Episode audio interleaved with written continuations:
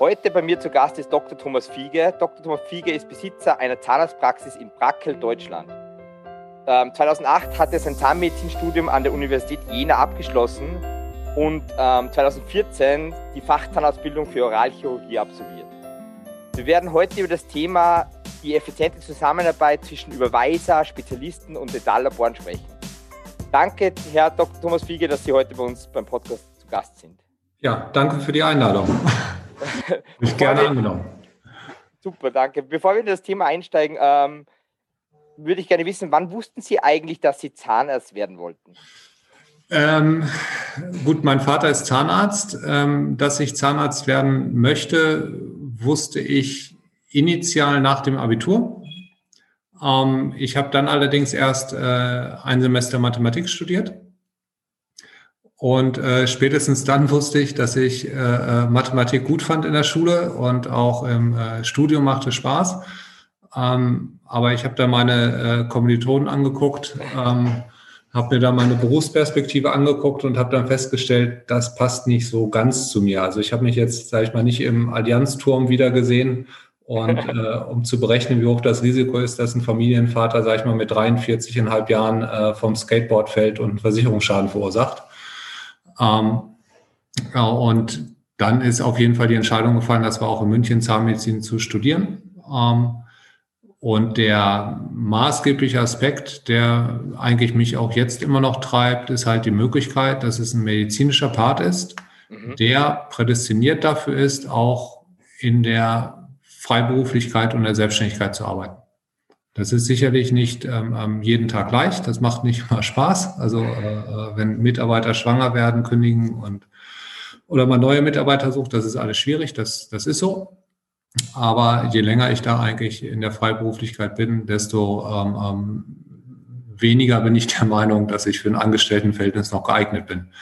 Ähm, also mir macht das Spaß und ähm, das ist sicherlich auch so der, der, der, der, der Unterschied zur Medizin, die sich ja eigentlich in der humanen Medizin verstärkt, zumindest hier im deutschsprachigen Raum, einfach auch zum zum Angestellten-Dasein entwickelt hat. Und das merkt man auch, wenn man mit äh, Freunden spricht, die in der Humanmedizin arbeiten, die denken wie Angestellte.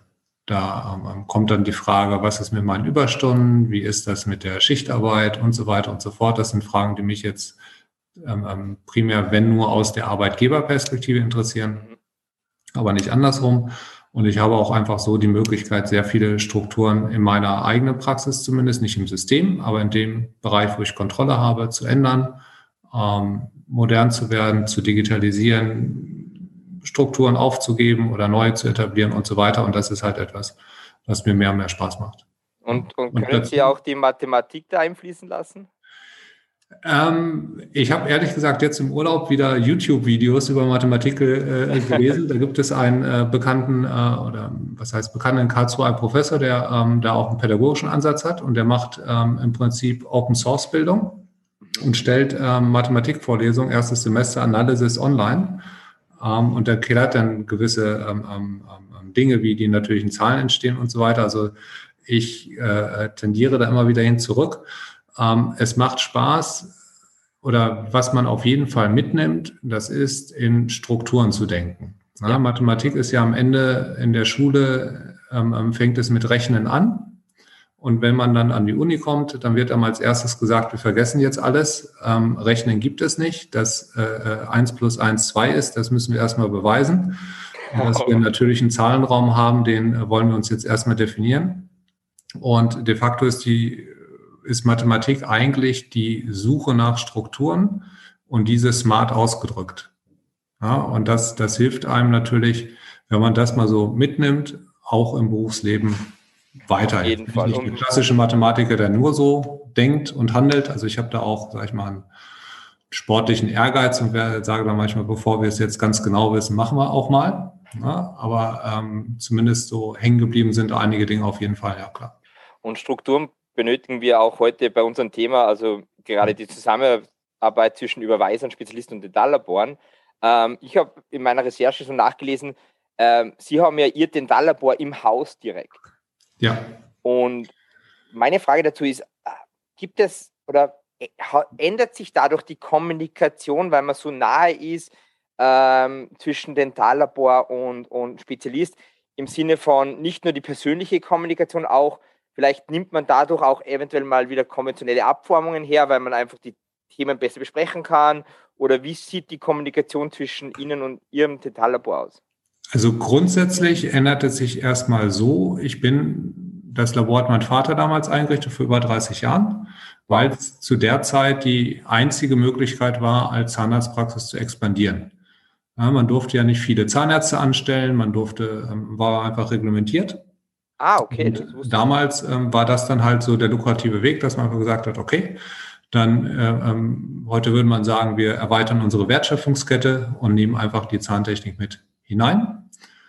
Ähm, von den Patienten wird es sehr positiv gesehen. Die ähm, ähm, fragen also nicht, warum im eigenen Labor gefertigt wird, sondern für die ist es eher so, ich komme, weil sie im eigenen Labor fertigen. Und die erwarten, was dahinter steckt natürlich, dass wir uns um die Prozesse dann auch in Gänze kümmern. Dass wir also dann nicht, wie es in der normalen Zahnarztpraxis ist, einen Abdruck nehmen, ins Labor schicken, jetzt digital oder analog. Ja. Und der Zahntechniker sagt dann, okay, und das bauen wir jetzt. Und dann kommt es in die Praxis und dann wird es ja, hingenommen, ne, sondern wir müssen schon die Frage stellen, welches Material, welche Verklebung, wie sind die Arbeitsabläufe, ähm, ähm, wie möchten wir das haben. Und da schließt natürlich an die Frage an, jetzt analog oder konventionell. Ähm, wir nehmen nicht mehr konventionelle Abdrücke, weil wir es in der, im, äh, in der eigenen Praxis haben, sondern eigentlich andersrum. Ah, okay. Denn ähm, ich kann die Anbindung natürlich kontrollieren. Ich habe im gewerblichen Labor das Problem, ich muss gucken, dass die Zahnarztpraxis digital aufgestellt ist. Ich muss gucken, dass ich die digitalen Daten empfangen kann von der Zahnarztpraxis. Ich brauche also das entsprechende Pendant. Ähm, da gibt es Firmen, die arbeiten nicht mit offenen Systemen und mhm. so weiter und so fort, sodass der Datenfluss eingeschränkt ist. Ähm, und das sind dann viele Dinge, die eigentlich eher dann in der geteilten Arbeitsweise, wo es nicht in-house ist, dazu führt, dass eigentlich viel, viel mehr äh, analog gearbeitet wird. Ähm, das Digitale führt auch bei uns in der Praxis zu einer Beschleunigung des Arbeitsprozesses was man erst nicht so denkt, aber ich arbeite auch da asynchron mit meinen Labortechnikern. Mhm. Ja, ich muss die natürlich nicht dann in, die, in, in, das Behandlungszimmer holen. Ich muss meine Helferin nicht hochschicken, Abdrücke auszugießen ins Labor, sondern ich nehme den digitalen Abdruck, schicke den über ähm, die Cloud ins Labor, mache meine äh, Fotos vom Patienten. Wenn ich die möchte, dann nutzen wir dann Microsoft Teams, um direkt zu kommunizieren. Ähm, und ähm, ähm, haben das alles digital und digital bedeutet letztlich auch äh, nachverfolgbar häufig. Ja? Mhm. Ich habe die Daten vorliegen zentral, kann darauf zugreifen, kann sie in andere Systeme einfließen lassen, matchen, wie auch immer, habe eigentlich einen viel höheren Freiheitsgrad, ähm, sodass wir an sich viel stärker digital nutzen als gewerbliche Labore. Hier vor Ort haben wir es gesehen. Wir waren die Ersten, die einen Laborscanner eingeführt haben. Das waren also nicht die gewerblichen Labore im Kreis Höxter, sondern das waren wir. Und ähm, das ist natürlich dann auch so unser, auf unserem Anspruch gewachsen, sage ich mal, dass wir die technologische Führerschaft haben wollen. Das ist ganz klare Prämisse, auch von mir. Ähm, die ist äh, hier im Haus und nicht, sage ich mal, irgendwo anders. Und von daher nutzen wir dieses System eigentlich ähm, sehr, sehr ähm, ähm ausgiebig und auch ähm, gerne. Wie viel Einfluss hat eigentlich das Dentallabor in der Planung, weil es so nahe ist? Ähm, viel. Äh, viel in der Hinsicht, dass wir natürlich dann auch die Techniker trotzdem nutzen oder auch bewusst nutzen und sagen, der Techniker kommt ins Zimmer. Denn das, hat das, den direkten Patientenkontakt. Genau, direkt. Ja, das, das ist ganz wichtig. Wenn Techniker bei uns anfängt, angestellt wird, muss er wissen, er muss direkten Patientenkontakt können und auch wollen. Er kann sich also nicht am Arbeitsplatz ähm, ähm, hinsetzen, die Arbeit machen und dem entziehen. Er, persönlicher Patientenkontakt bedeutet ja nicht nur, ähm, mit dem Patienten zu kommunizieren, was will der, die Persönlichkeit kennenzulernen, woraus sich ja auch Zahnstellungen und Zahnformen ergeben. Ja, also wenn ich jemanden habe, der ähm, sehr exponiert ist in der Persönlichkeit, dann kann ich dem nicht ein eben billiges äh, Gebiss zaubern. Ja, der wird einen Eckzahn haben wollen, der etwas spitzer ist, der wird einen prominenteren ähm, Schneidezahn haben wollen oder ähnliches. Und äh, von daher muss ich den Patienten auch persönlich kennenlernen. Es bedeutet dann aber auch in der Erwartungshaltung des Patienten, dass das Persönliche ins Fachliche mit parallel geht. Ja, da sind wir dann natürlich auch beim Thema ähm, ähm Enttäuschung ja, oder eben auch Begeisterung. Ja, das sind ja so die beiden Fälle, wo es dann ausschlagen kann und was man dann natürlich auch annehmen muss, weil ich dann eben im Patientenkontakt bin, der sagt, ähm, das ist super geworden, das ist toll, der lobt mich oder eben vielleicht auch sagt, na, es gefällt mir nicht. Ähm, wie können Sie es anders machen? Also es ist eine Herausforderung natürlich im persönlichen Kontakt für die Techniker. Und die mhm. sind in der Planung ähm, mit drin, wobei es von uns nicht so ist, dass wir sagen, hier jetzt planen wir mal und da ist der Techniker und er ähm, ähm, referiert mir dann, sondern das passiert ganz normal. Ich mache meine Runde in der Praxis, gehe überall vorbei. Bevor ich gehe, gehe ich immer noch mal ins Labor, frage, was liegt an, soll man irgendwas noch besprechen, anschauen und dann äh, guckt man über die Arbeiten drüber, bespricht es und die ähm, Techniker sind froh, dass sie da einfach auch einen direkten Behandlerkontakt haben. Man muss mhm. sich als Behandler zwingen, die technische Perspektive anzuerkennen als ähm, gleichwertig und auf sie einzugehen. Ich habe natürlich die medizinische Gesamtverantwortung, das ist klar. Aber was häufig passiert, dass man sonst sagt, ähm, das geht ins Labor und der soll das machen. Ja. Und dann macht er irgendwas und traut sich nicht zu sagen, das geht nicht oder es wäre besser, wenn wir X statt Y machen, wie auch immer. Ähm, das muss man halt einfach durch persönliches Verhalten rausnehmen. Ja, das haben andere Firmen schnell geschafft. Die Luftfahrtindustrie hatte irgendwann mal das Crew Resource Management eingeführt, als sie festgestellt hat, dass die meisten Abstürze nicht technisch bedingt sind, sondern menschliches Versagen, weil zum Beispiel die Stewardess sich nicht traut, ähm, nach, ähm, ähm, ähm in einer starken Hierarchie nach vorne zu gehen und zu sagen, dass es hinten komisch riecht und qualmt. Ähm, damit haben die in den 80ern begonnen. Ähm, und in der Medizin ist das eigentlich erst so seit ja, seit den letzten fünf bis zehn Jahren angekommen, dass eben auch einfach Teamführung, Crewführung entscheidend ist äh, für Risikominimierung, für Informationsaustausch, dafür zu sorgen, dass sich wer anders traut, Informationen mitzuteilen. Ähm, und daraus entsteht dann am Ende natürlich auch dieser interdisziplinäre Ansatz, den, den Sie eben angesprochen haben, dass man eben gemeinsam Fälle plant. Und äh, wenn sich beide in dieser Situation wohlfühlen, passiert das automatisch. Das heißt, es gibt also kein, kein, kein, keine, keine Liste bei uns, wo wir sagen, wenn die Arbeit gemacht wird, sagen wir mal ähm, eine Brücke mit acht Brückengliedern, dann, dann muss der Techniker hinzugezogen werden, sondern das, das muss aus dem Selbstverständnis aller Teammitglieder heraus passieren. Entstehen da auch teilweise oder hin und wieder, nicht teilweise, hin und wieder auch Spannungsfelder, wenn jetzt ein Techniker zu nahe am Geschehen ist, dass er halt vielleicht nicht ganz zufrieden oder nicht ganz d'accord mit dem, mit, sagen wir mit der Planung ist? Ja, äh, darf er ja sein. ähm, äh, äh, das ist gut, das ist, äh, äh, ähm, das ist halt wie, wie, wie, sag ich mal, wie im Sport dann ja am Ende auch. Ne? Also ähm, ähm, man muss die Dinge gemeinsam planen, jedem Raum geben, seine Meinung zu äußern. Ähm, aber es gibt am Ende eben ähm, äh, dann natürlich auch eine, einen finalen Entscheid. Mhm. Ne? Ähm, und der, der wird dann natürlich ärztlich getroffen. Das, das ist so. Also da, da kann es natürlich passieren, dass ein Techniker seine Argumente vorgetragen hat, wir diskutiert haben und am Ende ähm, dann der Entscheid fällt, es vielleicht anders zu machen, als er es sich wünscht. Das sind dann manchmal auch Dinge, die vielleicht nicht aus einer technischen Perspektive zu entscheiden sind, sondern aus einer medizinischen. Mhm. Ja, also der Patient kommt dann auch zum, zum Zahnarzt und nicht zum Zahntechniker, oder?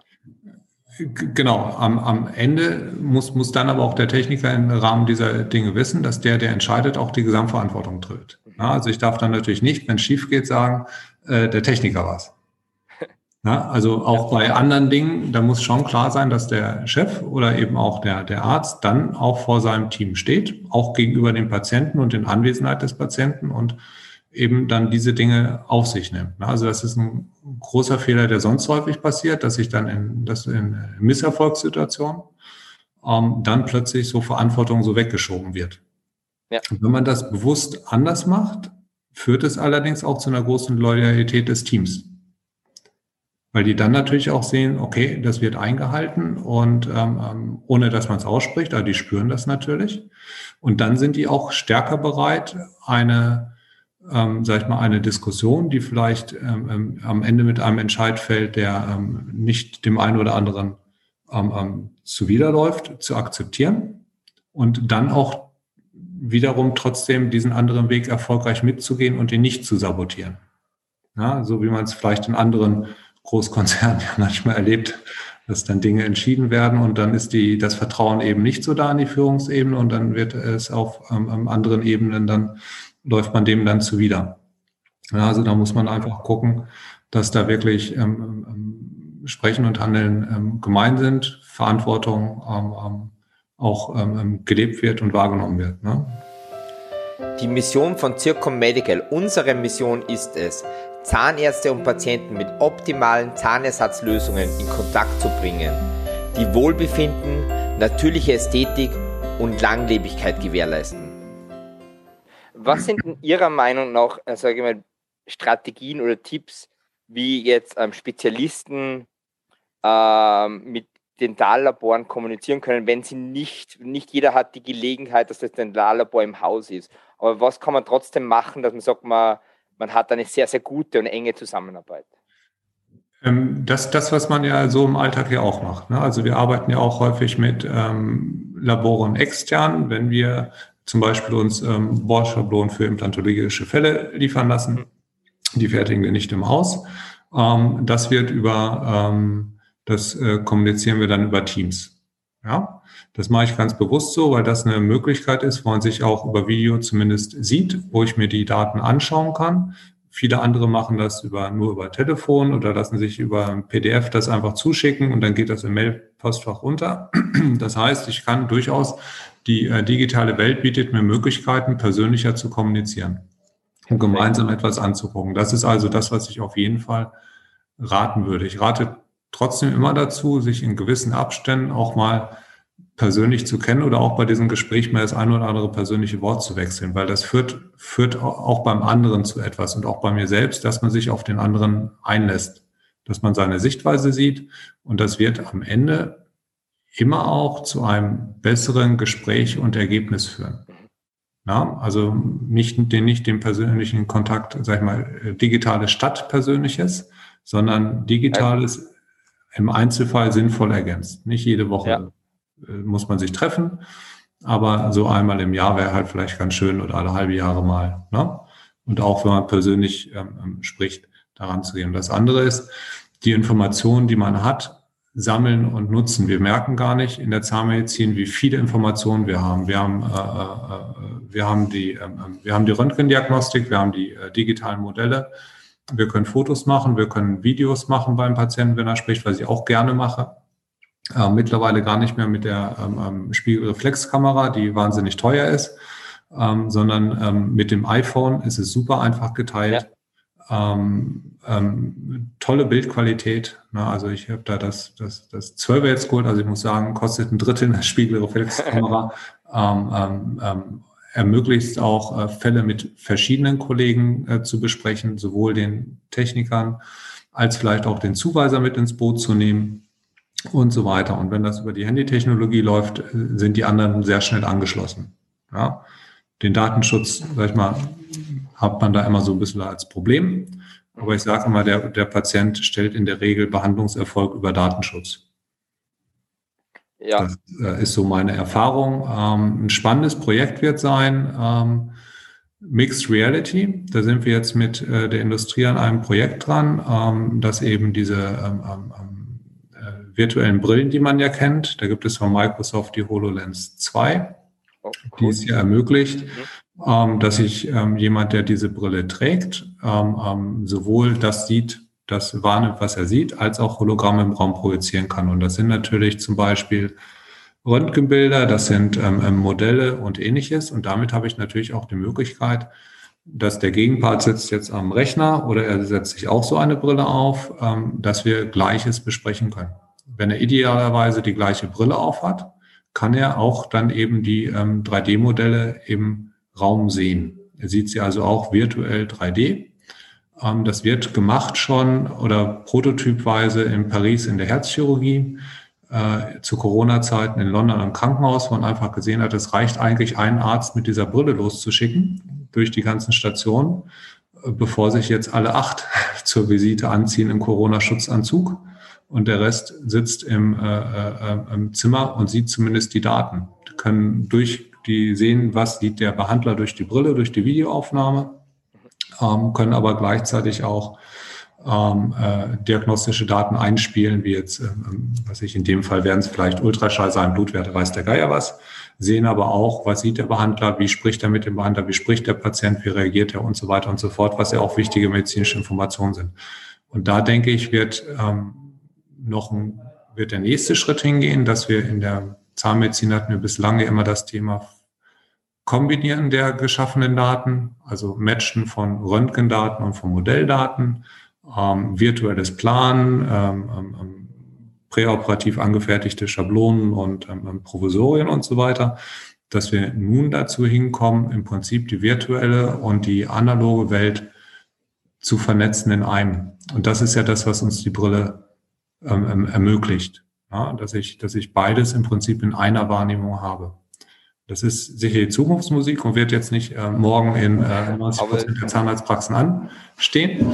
Aber, aber ähm, extrem cool. Das, das sind, sind, halt, äh, sind halt sicherlich äh, Wege, die da sind und nach meiner Erfahrung ähm, werden die schneller beschritten, als wir uns das gemeinhin vorstellen. Weil ein Konzern wie Microsoft Milliarden reinsteckt und ja. Macht es auch Sinn, mit, mit den Überweisern virtuell vernetzt zu sein?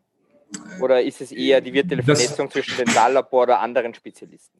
Das ist beides. Das ist der zweite Punkt. Mit Zuweisern natürlich dann der Punkt, äh, wann das nimmt, äh, Fortbildungsveranstaltungen. Ich kann natürlich einen speziellen Fall nehmen und kann den behandeln und operieren und gebe den anderen, die zugucken, die Möglichkeit, neben der Operation aus Sicht des, Operateur, des Operateurs zeitgleich auch die gewonnenen Daten, die präoperativ vorliegen, anzugucken. Ich habe also eine Verdichtung der Informationen, zum Beispiel im Fortbildungsbereich. Das kann jetzt Studium sein, das kann ähm, ähm ähm, das kann eine, äh, ein OP-Kurs sein, ne, wo ich Leute zu einlade.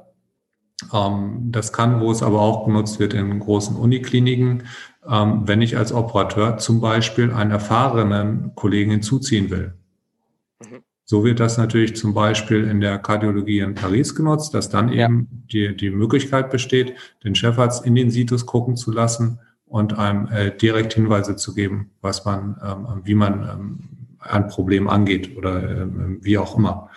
Das heißt, ähm, die, die Möglichkeiten sind da, die Investitionen sind aktuell hoch. Ja. ähm, wenn man sagt, so eine Brille kostet 3000 Euro.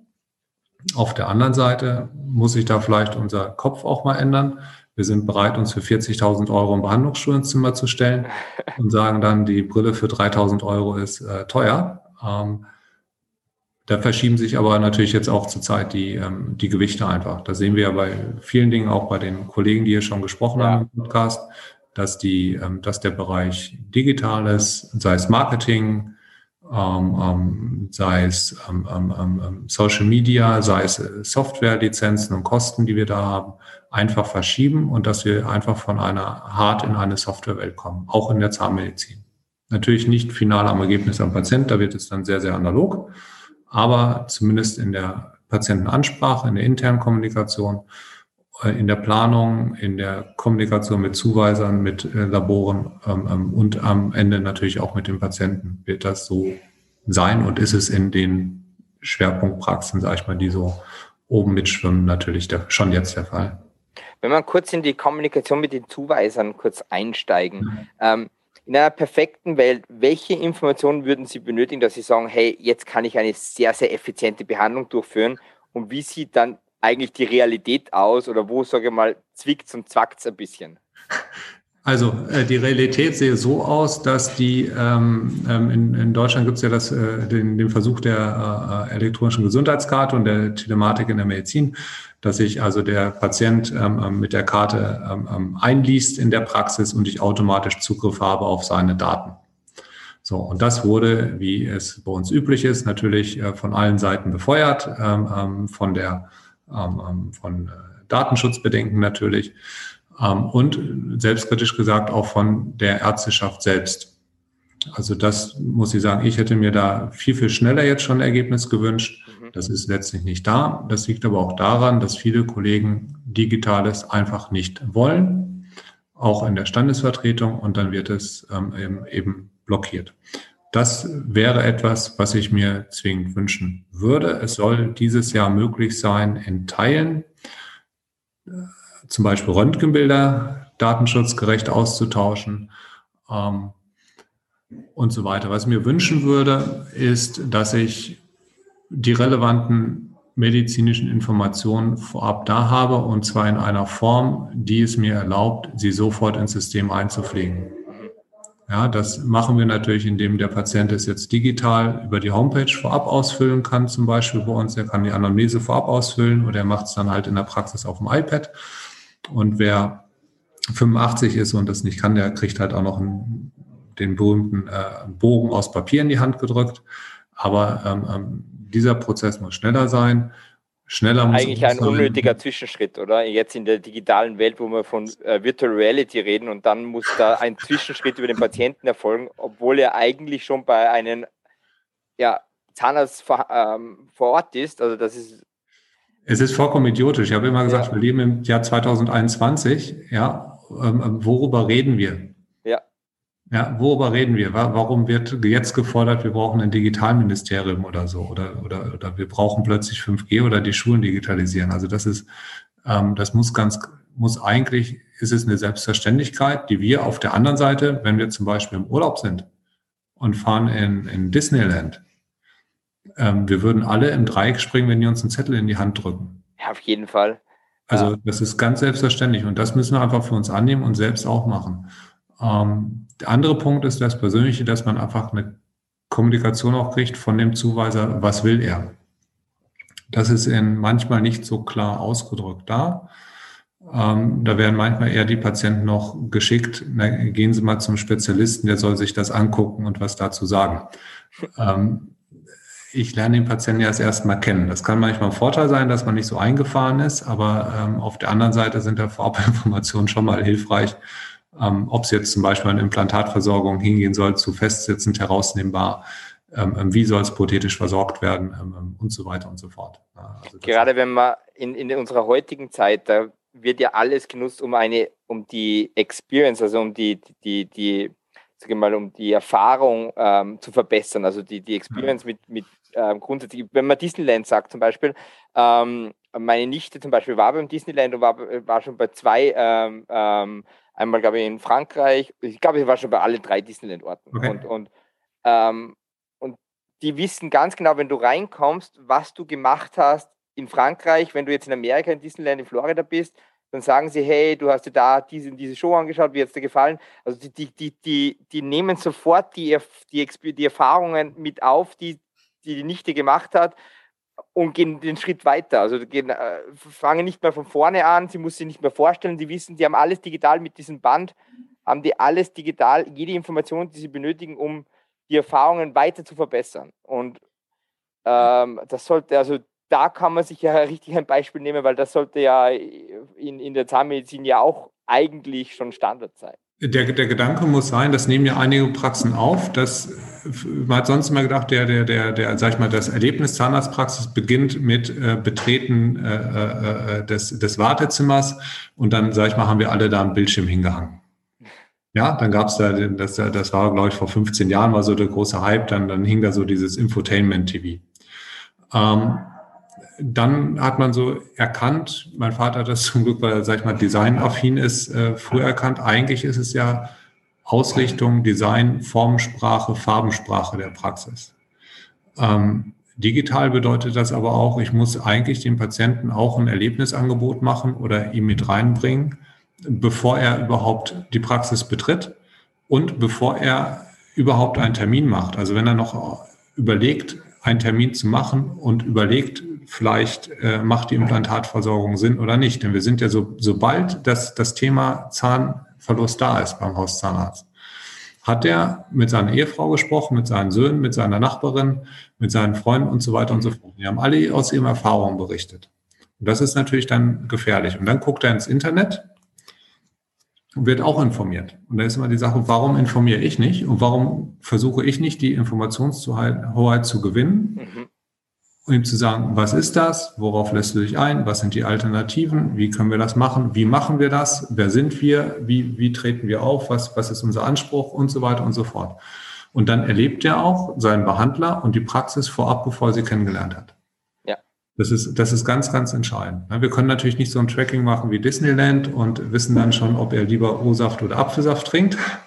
Ja, ja aber, das nicht, aber wir sind nicht so weit weg. Also mit dieser elektronischen Patientenakte zum Beispiel, wenn wir wissen zum Beispiel ähm, vom, vom, vom, sag ich mal, vom Hausarzt, dass er Diabetiker ist, dann können wir diese ah. Information schon wieder weiter nutzen. Also wir bewegen uns sehr langsam, aber in die richtige Richtung. Das wird ein bisschen beschleunigt werden. Es gibt ja die neue äh, Parodontitis-Richtlinie. Und das ist dieser entscheidende Punkt Diabetiker. Und das fällt den Zahnärzten jetzt auf, weil dann gesagt wird, naja, äh, der Langzeitwert, also der HbA1c-Wert ist jetzt relevant für die Therapieentscheidung. So, und äh, dann merken die Kollegen, hey, das ist ein Wert, sollen wir den jetzt jedes Mal analog beim Hausarzt telefonisch abfragen? Der Patient weiß ihn im Zweifel nicht selbst. Ja, also ja. da muss ich irgendeinen digitalen Weg haben. Das, das wird letztlich nicht gehen und das geht bei allen anderen Dingen auch so. Ja, also wenn ich äh, ähm, wenn er Markomar nimmt, interessiert mich eigentlich nicht, nimmt er Markomar zur Blutverdünnung, sondern ich will wissen, wo ist sein therapeutisches Intervall. Ja. Ja, was war der letzte Wert? Das sind so Dinge und die, ähm, ähm, die müssen, die müssen ins System rein. Aus meiner Sicht muss der Datenschutz da ähm, klar, sag ich mal, ähm, eingeordnet werden nicht als, ähm, ähm, nicht als wichtigeres Rechtsgut, sondern da ist dann doch die Gesundheit und ähm, ähm eine alternde Gesellschaft auch der Ablauf viel, viel entscheidender. Mhm. Also wenn wir einen Patienten aus einem Alten- und Pflegeheim haben, sage ich mal, verletzen wir regelmäßig den Datenschutz. Ganz bewusst im Sinne des Patienten, indem wir jemanden anrufen, der denjenigen kennt und fragen, können Sie nach ihm gucken? Der hat das und das und so weiter und so fort. Und da hat noch keiner was vorher unterschrieben, dass ich das darf. Ja, also da schlägt aktuell Realität, äh, äh, sag ich mal, das Wunschdenken der Politik. Weil das sind klar, das sind die entscheidenden Punkte. Also Daten, Daten, die vorhanden sind, zusammenführen. Es sind alle Daten da. Ja. Das machen uns ja die großen Konzerne im Internet vor. Das ist ja nicht so, dass die, dass die Daten neu erfinden. Das, das machen die ja nicht. Ne? Sie führen Daten im größten Teil ja eigentlich erstmal nur zusammen. Zusammen, sie sammeln sie. Genau, genau, und nützen sie dann, um. Klar. Profitieren wir am Ende auch vielfach eigentlich von. Zahlen auch an einer gewissen Stelle, aber klar. Ähm, dann würde ich gerne den Podcast mit unseren bekannten drei Fragen ähm, abschließen. Ähm, was sind Ihre Ziele für die nahe Zukunft? Ähm, das sind letztlich zwei Ziele. Das eine ist, die Zahnarztpraxis in die nächste Generation zu führen. Da werden wir einen Generationenwechsel haben bei den älteren Kollegen, dass wir dort einfach, ähm, da müssen wir hier im ländlichen Bereich Personal finden, um ähm, ähm, auch neue, sag ich mal, Arbeitszeitmodelle und so weiter einführen. Das ist eigentlich so dieses Thema Generationenwechsel, was wir haben, ähm, Neuausstellung des Teams. Und der zweite Punkt ist, das ist ganz klar, das hat sich bei mir im letzten Jahr nochmal gezeigt, einfach den ähm, viel stärker und konsequenter den digitalen Weg zu gehen, als wir es machen. Mhm. Also von außen betrachtet wirkt das vielleicht so, dass wir da viel machen, das tun wir auch, aber da gibt es viele Stellschrauben, wo man auch selbst noch konsequenter sagen muss, wir machen es. Auch wenn wir vielleicht noch nicht die Anbindung an viele andere Praxen haben oder ähnliches, sondern einfach konsequent diesen Weg, Weg zu gehen, um dann auch ähm, den Mitarbeiter so weit zu haben, dass er in diesen Strukturen denkt und handeln kann. Ich muss, ich muss diese Entwicklung konsequent mitgehen, damit die Stufe für den Mitarbeiter nicht zu groß wird am Ende. Ja. ja ich kann es mir nicht leisten, abzuwarten ähm, ähm und dann den zu sagen, jetzt machen wir drei Schritte auf einmal. Das geht nicht sondern da konsequenter zu gehen und der Zuspruch von Seiten auch der Patienten, von den Mitarbeitern als auch den Zuweisern, der ist ja letztlich auch da. Auch von denen, die nicht alle digitalen Möglichkeiten, die wir anbieten, selbst nutzen, aber die finden es trotzdem gut. Und das, das werde ich noch stärker gehen, definitiv. Dann die abschließende Frage, ähm, wo kann man sie finden, offline und online? Offline und online. Ähm, ich muss sagen, ich war so ein bisschen Digitalmuffel äh, ganz früher. Ähm, da habe ich mir gefragt, was, was hilft mir Facebook und so weiter. Dann seit äh, äh, sechs Jahren ähm, im Social Media Bereich hole ich das so ein bisschen auf. Mittlerweile ist es so, dass ich überall bin. also ich äh, äh, mit der Praxis sind wir bei Instagram, TikTok, äh, YouTube, Facebook, äh, LinkedIn, äh, Xing, glaube ich auch. Ähm, das einzige, also da, da letztlich ähm, ähm auf der Homepage ähm, in, in, an allen Dingen. Ähm, privat bin ich auf den gleichen Kanälen ähm, ähm, zu finden. Und äh, ganz besonders interessant finde ich ehrlich gesagt TikTok. das ist, äh, Macht süchtig, ja. Nicht meine Altersgruppe, glaube ich, aber ja. richtig cool ist es, man lernt über TikTok, wie, wie eine jüngere Generation tickt was sie für Probleme haben, was sie für eine Sprache haben. Und ich sage immer, wer, wer verstehen will, wie ein 17-Jähriger ist heutzutage, der sollte sich mal TikTok angucken. Das, das hilft nicht nur, ähm, sag ich mal jetzt, äh, äh, wirtschaftlich mal in seine Praxis, sag ich mal, da positioniert oder so, sondern das wird auch jemandem helfen, der, äh, was ich als Lehrer arbeitet und äh, einfach seine Schüler nicht mehr versteht oder auch selbst als Behandler, weil ich Leute dann auf dem Stuhl sitzen habe. Also, Oder wie ich als Papa, der seine ja. Kinder verstehen will. Also auch, äh, das ist auch bei den Jüngeren, meine sind jetzt neun äh, und sechs, die, die haben dann manchmal Ausdrücke, äh, die, die kenne ich gar nicht. Also neulich kam ja. mein äh, Sohn an und meinte, der hat ein Wheelie gemacht. Das ist ein Wheelie. ähm, und da, da hilft das immens und es nimmt auch äh, den Ernst aus vielen politischen Debatten raus, man einfach sieht, sie sind nicht so schlimm, wie sie gemacht werden. Und ähm, man, man sieht wirklich diesen, diesen Gap zwischen Politikersprache und Jugend. Ja der ist immens und ich selbst fühle mich mittlerweile, äh, äh, sag ich mal, der TikTok-Generation mehr hingezogen als den anderen. In deren Sprache spreche ich auch noch, also ich muss da immer ein bisschen fitter sein, wenn ich da vielleicht auch mal in der Standespolitik bin oder so. Ähm, dann kann ich jetzt nicht TikTok-mäßig da auftreten. Ähm, aber das macht immens viel äh, Spaß. Ja, äh, Spaß und man lernt wieder das, das Leben nicht so ernst zu nehmen und einfach Nein. locker zu sein. Und also ich schaue es mit, also ich habe selber TikTok, aber ich schaue es viel bei meiner Tochter ähm, und mal mit und so. Und, äh, teilweise greife ich mir wirklich am Kopf, aber teilweise finde ich es richtig lustig.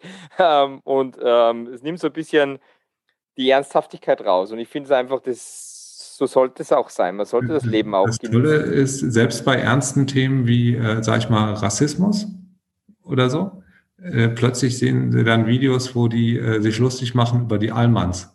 Ich wusste jetzt gar nicht, was das ist. Da lachen die sich tot über, sag ich mal, Deutsche, die seit Generationen in Deutschland wohnen und machen irgendwelche lustigen TikTok-Videos. Und dann kommt man automatisch auch mit anderen Gruppen wieder stärker zusammen, ne, weil es einfach lustig ist. Es ist entspannt.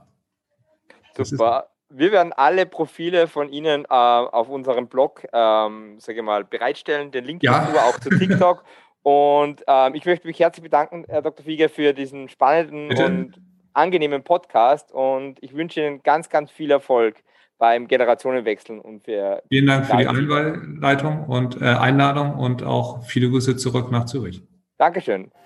Wenn Sie mehr darüber erfahren möchten, wie Zircom Medical Ihnen und Ihrer Zahnarztpraxis helfen kann, dann besuchen Sie uns unter mypatent.com bzw. werfen Sie einen Blick in unser Online-Magazin, wo wir wöchentlich neue Podcast-Gäste vorstellen. Bis zur nächsten Folge.